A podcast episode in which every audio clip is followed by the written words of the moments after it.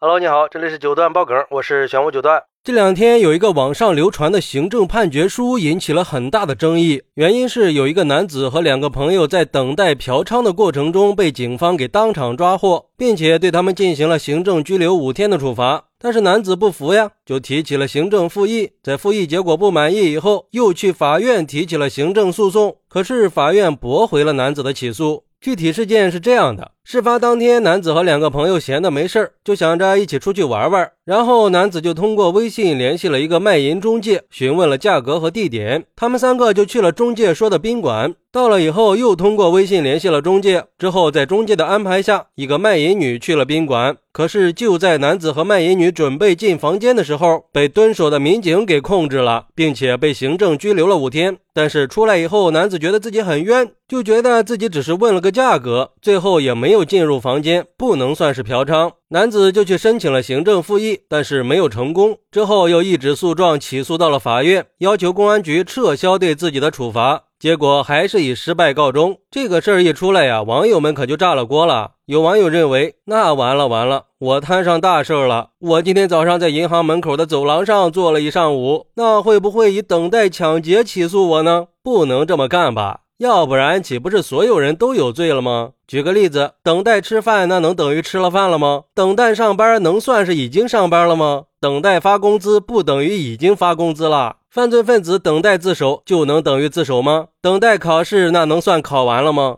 我买把刀能算是等待杀人吗？要这样的话，那厨师不是要被抓完了吗？而且警方是怎么精准的锁定来嫖娼的男子的呢？不过也有网友认为，那些说等待的过程等同于干了事儿的，这简直就是乱七八糟嘛！这不是胡扯吗？你干平常该干的事儿，那能一样吗？越说越离谱。就比如说，杀人犯在杀人的过程中被警察给制止了，那不也得判刑吗？只不过是不用判那么重而已。而且警察突击检查的情况有很多呀，也有可能是热心群众举报的，还有可能在正常扫黄检查的时候发现了问题。总之，就是要想人不知，除非己莫为。常在河边走，哪有不湿鞋的？不过，对于这个事儿，有律师认为，法院的判决是有理有据的。虽然说根据治安管理处罚法规定，行为人实施违反治安管理的行为，准备工具、制造条件的，不予处罚。但是根据公安部关于以钱财为媒介，尚未发生性行为或发生性行为尚未给付钱财，如何定性问题的批复公复字二零二三五号的规定。行为主体之间主观上已经就卖淫嫖娼达成一致，已经谈好价格或者已经给付金钱财物，并且已经着手实施。但是由于本人主观意志以外的原因，尚未发生性关系的，或者已经发生性关系尚未给付金钱财物的。都可以按照卖淫嫖娼的行为依法处理，对前一种行为可以从轻处罚。根据这两个规定，可以看得出来，公安机关对卖淫嫖娼的行为是不是达到可以处罚的分界点是，是不是已经开始着手了？也就是说，着手前的准备行为可以不予处罚，但是着手以后的行为就应该处罚。很明显，男子是已经达成了协议，并且谈好了价格，就可以判定已经开始着手，只是还没有发生关系，可以从轻处罚。